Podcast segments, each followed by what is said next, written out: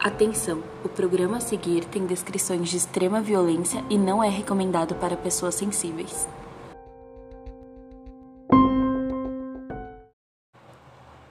Pessoal, antes de começarmos o episódio, eu gostaria de dar um recadinho. O clube agora está na Orelo. A Orelo é uma plataforma onde cada play ajuda um podcast.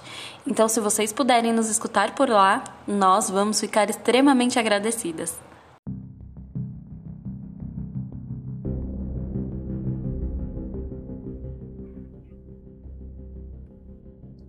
Olá, pessoal. Eu sou a Mai. E eu sou a Nath. Sejam muito bem-vindos ao Clube do Terror. Bem-vindos. Bom, no episódio de hoje a gente vai falar sobre Edward Theodore Gann, também conhecido como o Carniceiro de Plainfield. Ele nasceu em 27 de agosto de 1906 em Wisconsin, nos Estados Unidos. Seus crimes horríveis ganharam notoriedade ao redor do mundo e inspirou diversos livros e filmes de horror, como Psicose, que depois inspirou a série maravilhosa que eu amo, Bates Motel, e também inspirou o Massacre da Serra Elétrica e O Silêncio dos Inocentes. Eu não sabia que tinha sido inspirado no Silêncio dos Inocentes. Eu não sabia que tinha alguma relação. Pois é, minha filha. Esse cara aí, ele. Foi inspiração. Que... Virou inspiração. Gente, é isso. Eu acho que você tem que virar um, um assassino horroroso. Gente, brincadeira, pelo amor de Deus. Não virem assassino. Mas e sem contar que, assim, ele é um serial killer, sim. Só que é, ele, ele não matou tantas pessoas como a uhum. gente vê outros serial killers é, famosos aí, né? Que, tipo, mataram centenas de pessoas e tal. É, só que a forma como ele fazia foi o que inspirou todos esses filmes e séries e tal. E, e também a questão da, da identidade dele, né? Como ele se sentia e tudo mais. Então, é uma história assim, ó. Chocante. De arrepiar, é de arrepiar.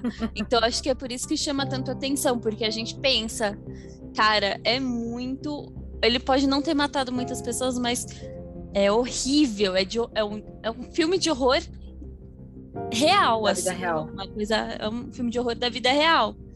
Exato. Mas eu vou começar contando agora para vocês como foi a infância dele, que eu acho que isso é muito importante para a gente conseguir entender um, po um pouco. Não estou falando entender tudo, porque eu acho que isso é completamente difícil. Bom, ele teve uma infância difícil, seu pai era alcoólatra e sua mãe era verbalmente abusiva com ele. Mesmo assim, ele idolatrava a mãe. Sua mãe o protegia exageradamente quando ainda criança, proibindo-o de conversar com mulheres, porque, segundo ela, todas as mulheres, exceto ela, eram prostitutas e instrumentos do diabo. E aí que entra o Norman Bates. Para mim, ele é muito Norman Bates de psicose. Eu vi ele ali, na minha cabeça, quando eu li, sabe, a gente tava pesquisando e eu vi esse roteiro, eu falei, meu, Norman Bates descreveu.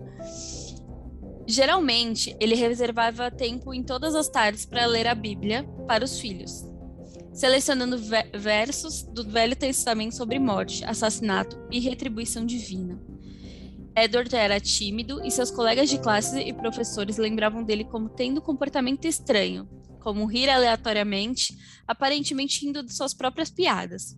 Ele tinha um jeito mais retraído, certinho, uma voz mais macia e, na época, as pessoas consideravam essas características femininas o que, o que dificultou ainda mais a vida social de Ed. É o famoso bullying, né? A gente não. Sim. Só não tinha esse nome na época, porque foi muito tempo atrás, então não tinha um nome para isso mas isso é o bullying. Então é aquilo que a gente sempre fala. Nunca façam isso com as pessoas porque você não sabe o que, que pode resultar para vida delas futuramente. Exatamente. Ficar marcadas. E, é, e é uma coisa que acho que a gente vai falar um pouco mais para frente, mas esse esse traço dele é, é muito parecido com o Buffalo Bill do Silêncio dos Inocentes porque ele tinha essa vontade, a gente vai comentar, mas ele tinha essa vontade de ser mulher. E o Buffalo Bill, para quem assistiu o filme, sabe que ele tinha essa, né, ele era ele queria fazer a cirurgia de sexo e tudo mais, e foi rejeitado várias vezes, enfim. Então tem esse traço também dele, né? A mãe dele na cabeça dele falando que mulheres eram seres do diabo e ele com aquele super sabe aquele dilema assim, de, uhum. putz, mas eu queria ser uma mulher, sabe? Então eu sou o próprio pecado.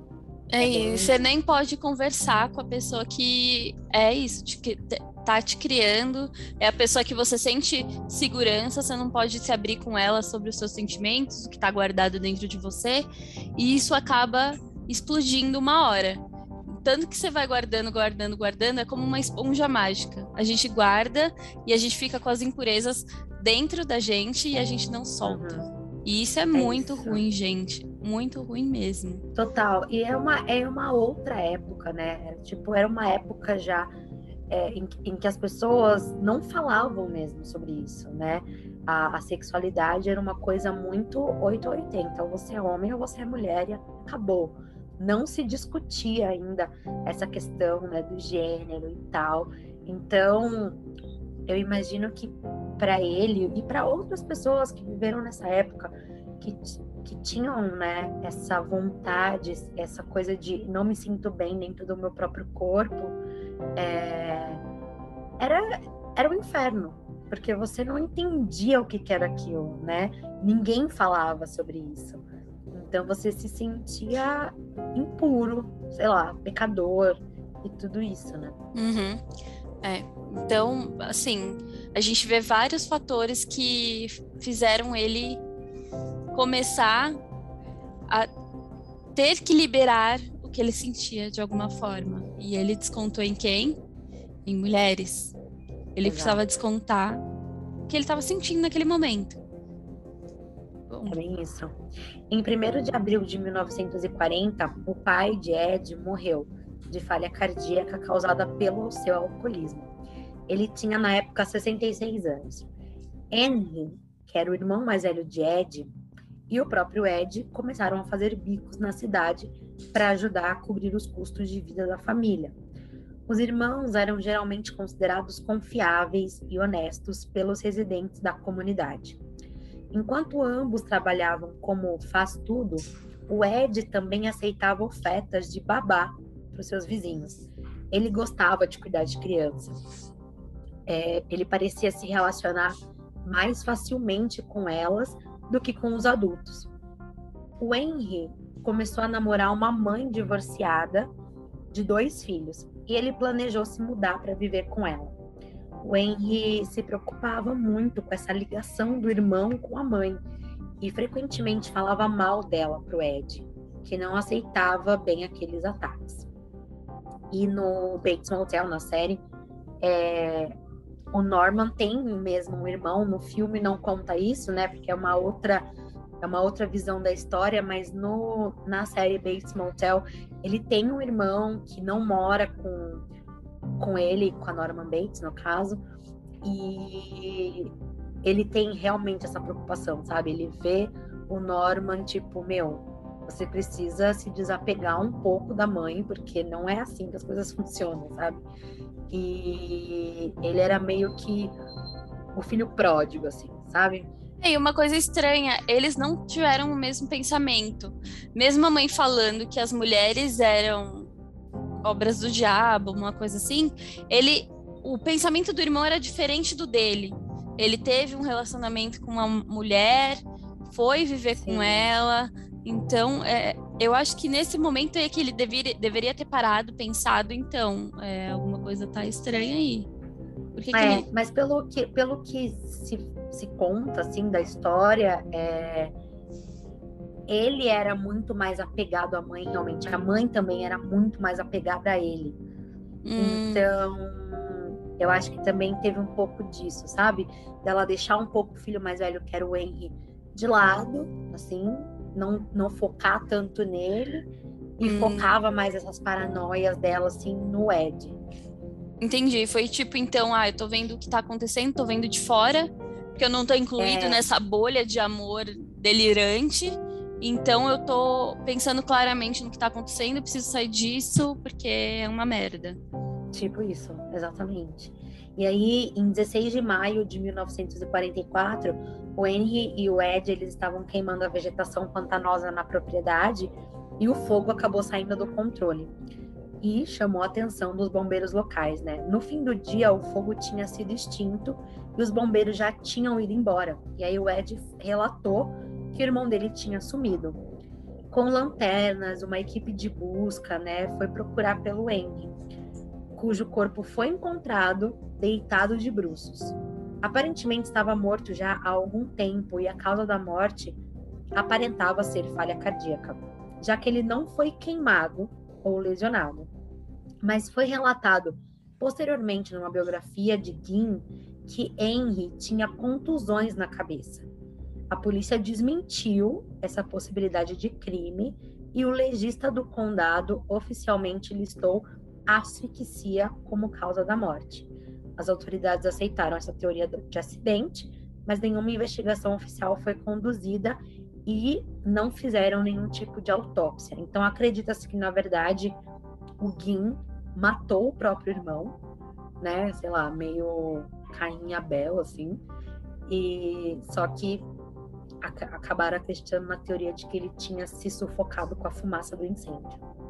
E é aquilo, né? Se as pessoas, se a, se a polícia já tem preguiça de investigar agora, nos dias que a ciência está avançada, é, tem toda uma pesquisa. Imagina naquela época que não tinha nada disso. Então é tipo assim, ah, vamos uhum. arquivar cold case e acabou. É isso. Morreu assim, acabou. É, e também tinha essa questão, né, deles serem muito conhecidos e tal, passarem uma certa confiança. Então, eu acho que a polícia também pegou isso como uma uma prova confiável, sabe? Se ele tá falando, então foi isso que aconteceu. E acabou. Foi tipo isso. É isso, vamos aceitar e acabou. Gente. Bom, agora ele, o Guin e a sua mãe, eles estavam sozinhos. Só que ela teve, a mãe dele teve um acidente vascular cerebral paralisante logo após a morte de Henry. E ele se devoltou a cuidar dela. A vida dele foi essa. Ele relatou posteriormente que em algum momento de 1945, ele e a mãe visitaram um homem chamado Smith, que vivia próximo para comprar palha. De acordo com ele, Augusta testemunhou Smith batendo em um cachorro. Uma mulher saiu da casa de Smith e gritou para ele parar, mas Smith bateu no cachorro até o animal morrer. Augusta ficou extremamente chateada pela cena. No entanto, o que a incomodou não parecia ser a brutalidade com o cão, mas a presença da mulher. Augusta disse a Ed que a mulher não era casada com Smith, portanto, não tinha nenhum motivo para estar lá. Ela disse o seguinte, abre aspas, prostituta do Smith, fecha aspas. Augusta gritou furiosamente sobre ela. Então ela ficou gritando, tipo, prostituta do Smith, prostituta do Smith. Uhum. Ela era uma mulher pirada, gente pirada. Eu acho que para ela o, o ideal é o quê? Papai, mamãe, filhinho e só. Família tradicional brasileira, total. A família tradicional brasileira. Fora isso, você é uma prostituta vinda, é, esposa do diabo, chupadora de pau do diabo. É tipo isso. É, gente, estou sendo sincera, desculpa. Soltei no ar e falei. Pronto. Bom, ela teve um segundo acidente vascular cerebral logo depois e a saúde se deteriorou rapidamente. Quando ela morreu em 29 de dezembro de 1945, aos 67 anos, Ed ficou devastado. Ele perdeu a sua única amiga e verdadeiro amor. E ele estava absolutamente sozinho no mundo agora. Gin trabalhou na fazenda e ganhava dinheiro com alguns bicos. Deixou de usar os espaços da casa usados pela mãe incluindo as escadas e a sala de estar, deixando-os intactos, enquanto o resto da casa ficava cada vez mais miserável. Os quartos permaneciam em sua condição original. Gin viveu em um quarto próximo da cozinha. Nesse tempo, ele se interessou em ler revistas de culto à morte e histórias de aventura, particularmente aquelas envolvendo canibais ou atrocidades nazistas, e fazia visitas noturnas ao cemitério local. Um passeio bem tranquilo. Contudo, havia mais em Guin do que aquela conversa de maluco. Isso começou a ficar claro em 16 de novembro, com a descoberta de, manchas de sangue no chão do armazém de Bernice Warden. É o famoso gatilho, né? Que ele teve. A morte da mãe veio para soltar as, tudo que estava dentro daquela esponjinha mágica. Soltou de, da pior forma possível. Ele ficou maluco de vez. Bom, os clientes já haviam achado estranho a loja de Warden estar fechada antes do almoço num sábado. O dia de maior movimento. Ninguém via a confiável e querida comerciante desde a véspera. Sua picape não estava estacionada no lugar de sempre. Preocupado, Frank, filho de Warden e assistente do xerife, forçou a entrada do armazém. Uma das últimas anotações no diário de vendas foi 2 litros de anticongelante. Fez Frank se lembrar de Ed, de Ed Jean matando tempo pela loja durante a semana. Ele tinha perguntado se Frank estaria fora caçando no sábado. Quando Frank disse que sim, Jean mencionou casualmente que talvez voltasse para comprar uma lata de anticongelante. Alertados por Frank Warden, o xerife Art e o capitão Lloyd fizeram uma incursão no solitário e decadente refúgio de Gin. Nossa, ele foi um pique. Nossa, o filho dela também foi muito, tipo, perspicaz, né? De tipo, nossa, Total. pera, tem alguma coisa de estranho nisso. Pois é. Mas ele ligar e os ele... fatos, assim, tão rápido, tipo. É, mas ele também foi meio estranho, né, o Ed? Tipo, você vai estar por aí no sábado? Como é que é? Nossa, eu já ia ficar bem ah. assustada. De... e ele já era meio estranho, né? As pessoas já comentavam que, tipo, apesar dele ser uma pessoa tranquila e tal, ele era meio esquisito. Então, sei lá. Acho que é por isso que deu esse clique na cabeça dele, de tipo, mano, esse maluco tava aqui, sabe? Esse Assustador freak, vamos investigá-lo. Ah, tá certíssimo. Pois querido. é. Foi a melhor coisa que você fez. É, bom, o Gui não estava na casa quando a polícia chegou. Shelley e seus ajudantes iniciaram a busca usando lampiões de querosene e lanternas, já que a casa era equipada apenas parcialmente com fiação para eletricidade abriram caminho através de um ninho de rato de jornais amarelados, revistas baratas de terror, livros de anatomia, produtos para embalsamento, embalagens de comida, latas e entulhos variados. Era bem aquela cena de acumuladores compulsivos, sabe? Ai, mano, que nojo. Ai, olha, ser polícia é. nessas horas é, deve ser difícil. Aff. Pois é, no andar de cima, cinco quartos vazios e sem uso dormiam sob lençóis de poeira. Entretanto, o quarto da, da falecida mãe de Gin e uma sala de estar, ambos fechados com pregos, eram mantidos imaculados, como a gente já mencionou. Ao remexerem a bagunça da cozinha e do quarto de Ed, os policiais tiveram uma visão para a qual eles não estavam preparados. Ed Gein com seu sorriso de dentes frouxos, não vivia sozinho, afinal de contas.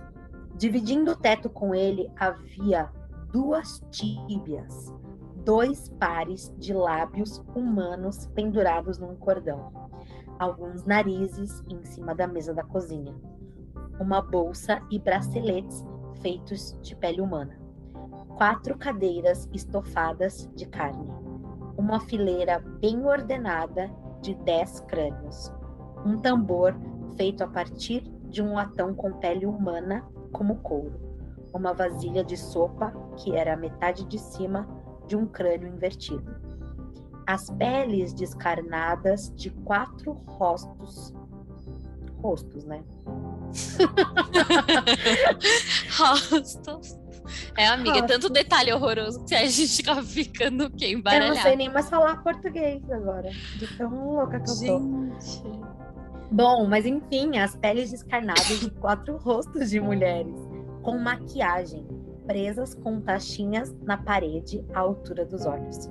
Cinco rostos guardados em sacos plásticos de reserva. Dez cabeças de mulher, com a parte acima da sobrancelha cortada fora, um par de calças feitas de pele humana e um colete que tinha inclusive mamas. É gente. bem o que a gente estava falando no começo. Buffalo Bill. ele tentava fazer roupas com pele humana, de mulheres preferencialmente, para ficar parecendo uma mulher. Gente, e assim, vamos, vamos parar aqui nesse detalhe. Um par de calças feito de pele humana. Um par de calças, gente, uma calça. Tamanho adulto. Olha o quanto de pele que esse homem tirou das pessoas. Exato. Gente, é muito também o letterface, né? Total. Me vem muito o Massacre da Serra Elétrica, que inclusive eu tava assistindo esses dias. E vem muito na cabeça aquela parte que ele tá com o rosto assim do cara. Que ele tá Exatamente. e a menina olha para ele e tá com o rosto do namorado. Gente, que ab... Imagina você ser policial, você chama... investigar a casa desse cara creepy aí e do nada. Sem lanterna, só com, só, só com as lanterninhas lá do, de antigamente, né? uhum. né? Olha por cima do ombro, Ai, que. que... o que, que você faz, amiga, numa situação dessa? Eu sou a primeira. Amiga, primeiramente que eu não ia nem entrar nessa casa, né? Já começa por aí. Alguém entra eu primeiro, por favor. Ter... Exatamente, eu não ia nem ter a, a possibilidade de me assustar, porque já não ia entrar. Eu vou ficar a fazendo a vigia aqui fora. Falam, é, pelo que eles falam, tipo, a casa já era creepy desde fora, né? Então, assim, eu vai você primeiro e me conta depois. Depois me conta, querida. Exatamente. Ai, ó.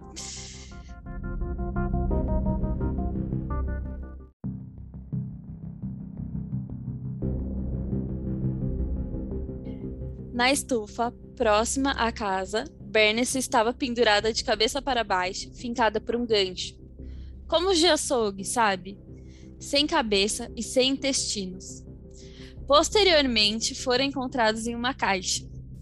O seu coração estava separado com o prato sob a mesa de jantar e outros órgãos estavam em pleno cozimento em uma panela. Quando questionado, Gin disse aos investigadores que entre 1947 e 1952 ele fez pelo menos 40 visitas noturnas a três cemitérios para exumar corpos enterrados recentemente enquanto estava em um estado confuso ele é maluco, né, gente? Desculpa o termo, pessoas.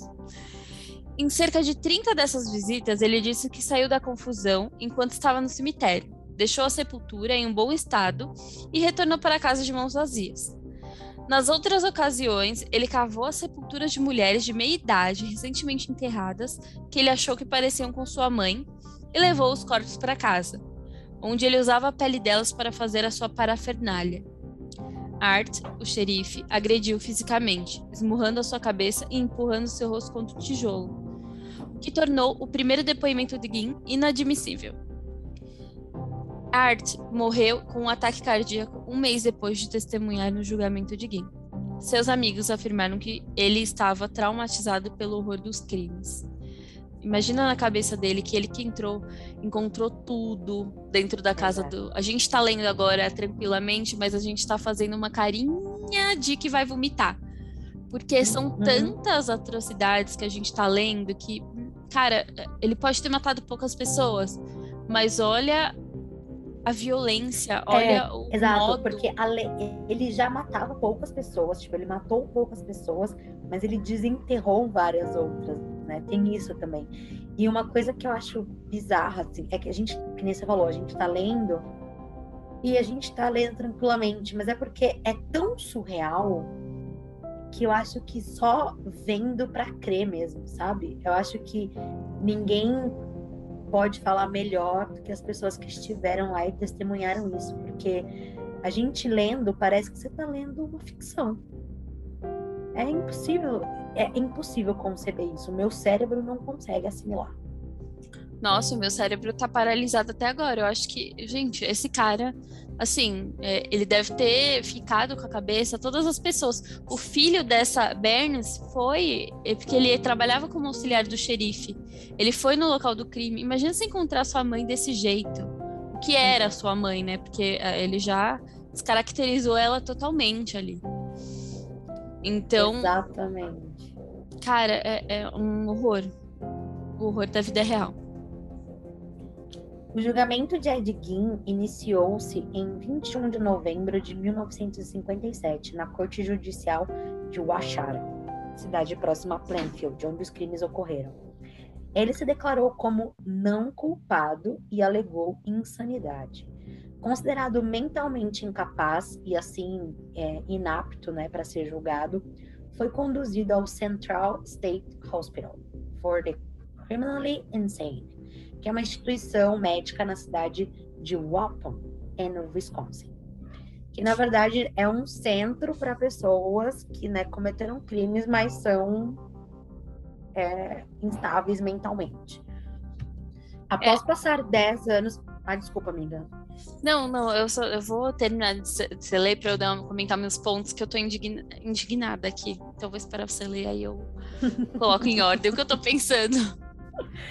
Bom, então após passar 10 anos nessa instituição médica, né, o Edguin ele foi considerado apto para ser julgado. E o novo julgamento teve início em 14 de novembro de 1968 e durou uma semana. A defesa insistiu na tese de insanidade, já a acusação sustentou que o carniceiro tinha plena ciência dos crimes praticados. Para tanto, arrolou diversas testemunhas, dentre elas técnicos de laboratório que efetuaram a autópsia de Bernice Warden, alguns policiais e também psiquiatras. As evidências materiais, os depoimentos precisos das testemunhas e a confissão anterior do próprio Ed levaram o júri a proferir o inevitável veredicto. Ed foi considerado culpado de assassinato em primeiro grau. Porém, ficou entendido que ele não tinha discernimento para compreender o crime praticado. Então, a sentença mudou para não culpado por razões de insanidade. Ed Gein foi escoltado para a mesa, para a mesma instituição médica em que permaneceu por uma década, que era esse centro de, né, para pessoas incapacitadas mentalmente. Sendo após encaminhado para o Mendota Mental Health Institute, um hospital psiquiátrico gerenciado pelo Departamento de Serviços de Saúde de Wisconsin. Não sei, o que, você pensa, amiga, sobre isso? De tipo, eh, você não, você não acha que foi meio que. Ai, vamos colocar ele ali porque é o mais fácil no momento, vamos alegar insanidade, porque eu não, eu não sei se eu acredito muito nisso, de tipo, ele não saber o que ele estava fazendo naquele momento, sabe? É muita crueldade para ele não ter esse insight de perder a memória, de tipo, ai, nossa, me encontro num lugar que eu não sei onde é, só que aí ele vai e destroça um, um cadáver, tira coração, tira tudo. Cara, eu não, não sei se eu acredito muito nisso, sabia? Eu acho que alegar insanidade era a coisa mais fácil no momento. Eu não sei, na verdade. Eu acho que no caso dele, eu acho que eu, que eu acredito, assim, porque além dele, dele ter matado algumas pessoas, o foco dele ainda era buscar pessoas mortas, tipo, no próprio cemitério, sabe? Que pareciam com a mãe dele, assim. Eu acho que ele teve um trauma tão grande que isso realmente tirou um pouco da, da noção de realidade que ele tinha. E também porque ele foi uma criança, né, e consequentemente um jovem, um adulto e tal, que teve pouquíssimas relações interpessoais, sabe? Ele não tinha amizades, ele não teve relacionamentos, ele não não tinha nada. Ele tinha a mãe, que era a pessoa que ele acreditava, e ficou naquela bolha ali, sabe? Eu acho que o que motivou tudo que ele fez foi muito essa, essa paranoia de tipo, eu preciso da minha mãe aqui comigo, sabe? Uhum. É, então, não sei. É, eu acho que eu acredito, uhum. porque Mano, é muito louco você pensar que, tipo assim, a pessoa tava. O que ele queria o tempo todo era buscar a mãe dele. E também tem essa questão que a gente comentou lá no começo, dele querer se transformar em uma mulher. Eu acho que isso na cabeça dele também era uma, um conflito muito grande, sabe? E talvez ele tenha mencionado isso, né? Ele, não, na verdade ele mencionou isso sim durante né, os depoimentos e tudo mais. E eu acho que para a polícia para quem estava investigando, isso também era um sinal de que ele estava louco. Entendi. Então a insanidade. época, é, entendeu? entendi. Faz- eu acho que faz sentido nesse, Sim. nesse sentido também, dele falar assim, ai, mas é, eu faz... Porque eles devem ter perguntado, obviamente, por que que você tinha colete com peito de mulher, sabe? Tipo isso.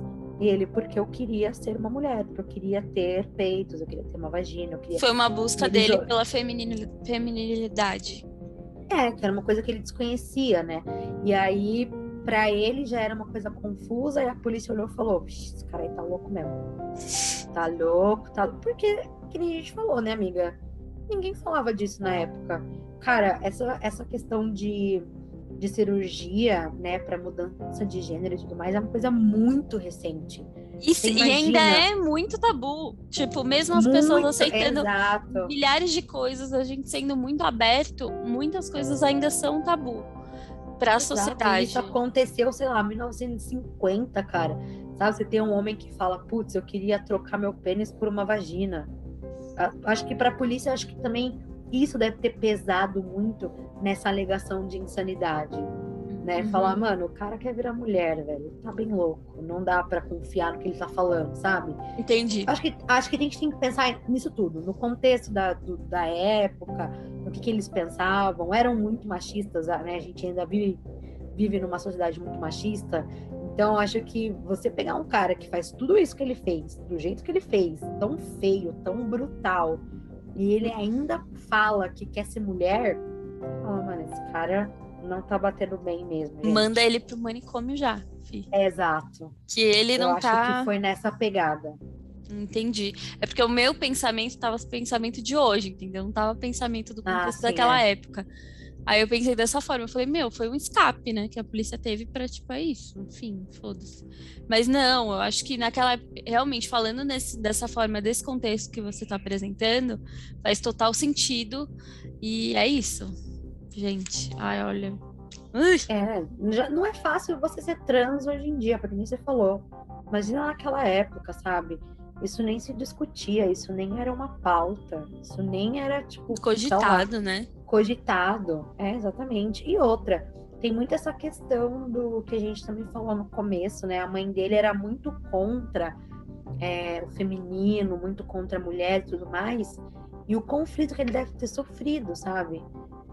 Talvez ele nem. Porque se a gente for pensar num dos exemplos de filmes que ele inspirou, que é o Buffalo Bill, é, no filme mesmo, Silêncio dos Inocentes, é, o Buffalo Bill ele buscou várias, vários hospitais para fazer a mudança de gênero. Só que um dos médicos, é, dos últimos que negou a mudança de gênero, falou assim: a gente não fez porque ele não é transexual. Ele tá perdido, ele tá, ele tá numa confusão mental. Ele é, na verdade, sei lá, ele é doido. Aí, aí, em resumo, era isso. Uhum, Ele não é um trans, ele tá doido. tá Entendeu? perdido. Tanto, Uhum. exato, tanto que quando eles vão investigar, né, no caso do Buffalo Bill e tudo mais, que a menina apresenta a teoria de que é uma pessoa trans, o médico fala assim: isso não é comum. Pessoas trans não fazem isso. Um E é médico não aceitando isso. Isso É, é, aí quando ele começa a buscar, ele fala assim: ah, a gente negou esse cara porque ele realmente ele não é trans. Isso não, isso não é da natureza. Então, na época, não dava para saber se o cara, se o Ed Gein realmente era um transexual ou se ele estava somente confuso, estava doido mesmo, sabe? São várias questões para discutir. Se ele era Sim. tão parecido com o Buffalo Bill como mostra no filme, então, na verdade, eu acredito que ele só estava realmente tentando entender o que era ser uma mulher, sabe? Cara, mas ele foi tentar entender de uma forma totalmente bizarra. Esse é um gente, eu tô, eu fiquei chocada em ler assim tantos detalhes e tanta crueldade. A gente ainda acha que ninguém é capaz disso, mas sim é capaz disso e sempre vai ser capaz disso. Sempre a gente vê maldade aí todo dia. Mas olha isso, cara, você desacredita. É, é uma história de filme mesmo, de Hollywood, sabe? Que só, só os caras doidos que vai. Quentin Tarantino que vai criar. Mas não. Esse cara existiu e é real. Bom, ele passou o resto da vida no hospital psiquiátrico. Era considerado um paciente modelo, sem trazer quaisquer, quaisquer problemas para o instituto, sempre demonstrando um bom convívio com os demais pacientes. O, superinter... o superintendente da instituição chegou a dizer que, se todos os nossos pacientes fossem como ele, não teríamos nenhum problema. Cara, não, é para dar risada, né? Realmente, todos os pacientes fossem como ele, a gente tava aqui, ó, vários tipo assim, episódios. Nossa, seria mano. maravilhoso se a gente tivesse mais nossa. gente assim. Gente, que, quem é esse maluco? Interna também, por favor. Bom, embora amável e dócil, na perspectiva de alguns membros da equipe, algumas funcionárias se queixavam que Gin costumava olhá-las fixamente sempre que aparecessem diante dele. Mano. Imagina, que medo. Que medo! Imagina alguém parado assim te olhando. Você já fica com medo disso no metrô, no ônibus. Imagina. Ai, Deus é mais. Sabendo o que, que a pessoa fez, né? Sabendo é... o que ele fazia com as mulheres, você vê um cara longe desse. de mim, creepy. Um cara... Exato. Seu Jack. Bom, com câncer, ele morreu no dia 26 de julho de 1984 por conta de uma insuficiência cardíaca e respiratória. Foi enterrado no cemitério de Plainfield, próximo de sua mãe, e apenas alguns metros das sepulturas que havia violado três décadas antes para conduzir seus estudos científicos, como ele denominava. Por ironia do destino, ao longo dos anos, sua sepultura foi constantemente vandalizada por populares. A lápide do seu túmulo foi, ao final, também furtada. O mundo gira, gente. Aqui se faz, aqui se paga, né? Basicamente, uhum. essa é a Aí, mensagem. Ó. Mensagem do dia do clube. Aqui se faz aqui É, é, o mundo é, gira, amigos. Cara, esse episódio, assim, eu vou falar que foi o que eu fiquei muito chocado. Fiquei mais chocado que eu fiquei, juro. Porque é, é, foi muita crueldade. Sim. Não consigo nem imaginar esse menino encontrando a mãe pendurada como uma carne mesmo. E, nossa, é, eu, eu acho que é muito louco, né? Porque a gente é, assistiu muitos desses filmes, né? A gente conviveu, na verdade, com essa imagem da Diguin, sem saber que era ele que estava ali por trás, sem saber que aquilo realmente aconteceu. E eu acho louco isso, porque às vezes eu tô vendo uns filmes, aí eu penso, caraca, mano, como que pensaram nisso? E olha aí. Olha foi aí. assim sabe? Então, Alguém eu... realmente existiu e fez isso, cara. Gente, Alguém eu... realmente, sabe, fez um vou... bagulho louco desse. E eu vou te falar o que eu quero fazer. Eu quero terminar aqui de gravar e assistir o Silêncio dos Inocentes. Reassistir. Porque eu não, lem não lembrava disso. Agora eu consigo assistir fazendo uma ligação com uma pessoa Exato. que existiu e fez todas essas crueldades. Aí eu consigo. Pois é. Eu cheguei a ler o livro recentemente, eu acho que eu li no final do ano passado. Eu reli não, na verdade eu li, porque foi a primeira vez que eu, tinha, que eu li o livro. E, e é isso, cara. É, eles não abordam muito é, a fundo assim a questão da transexualidade, mas isso é bastante comentado, isso é bastante falado, porque querendo ou não, é como se fosse um traço de personalidade, né? E enquanto eles estão fazendo a investigação, é importante para eles terem isso em mente, porque era uma pessoa que queria se transformar numa mulher, só que ele se transformava em mulheres, tipo, costurando a pele delas para fazer roupa. Era basicamente isso. Então, era uma, uma pista muito importante, né, para eles. Então, para gente que vive em 2021 conhece melhor né, dessa discussão, é um ponto muito interessante para se avaliar. Assim. Uhum. E quando você faz essa ligação com o Gin, você fala: caraca, mano, será que o cara estava realmente vivendo nesse, nesse transtorno, sabe? Nessa, nessa alucinação, assim, de tipo, para ser mulher eu preciso tirar da pele delas e botar em mim, assim. É, é bizarro. Nossa, isso eu vou realmente assistir agora com outros olhos. Antes era só um, um filme para mim, agora eu vou assistir diferente. Quero assistir Exatamente. diferente. Exatamente. Então, eu acho que é isso. Eu acho que nesse episódio a gente tem assim várias indicações incríveis. Então fica o Silêncio dos Inocentes para né, o pessoal assistir ou reassistir também com esse novo olhar, com essa coisa. É, para quem não assistiu, Bates Motel é uma das minhas séries favoritas, então também fica a minha indicação. É, o que eles fizeram assim com Norma e Norman Bates é, é sensacional, é, é, surreal, assim. Assistam, vale muito a pena. E eu acho que é isso, acho que a gente tem um episódio, hein? Temos um episódio. A gente agradece você que escutou a gente até aqui. E não, não esqueçam de escutar a gente na Aurelo, porque vocês ajudam a gente bastante fazendo isso. Muito obrigada pelo episódio de hoje. Até o próximo. Até o próximo.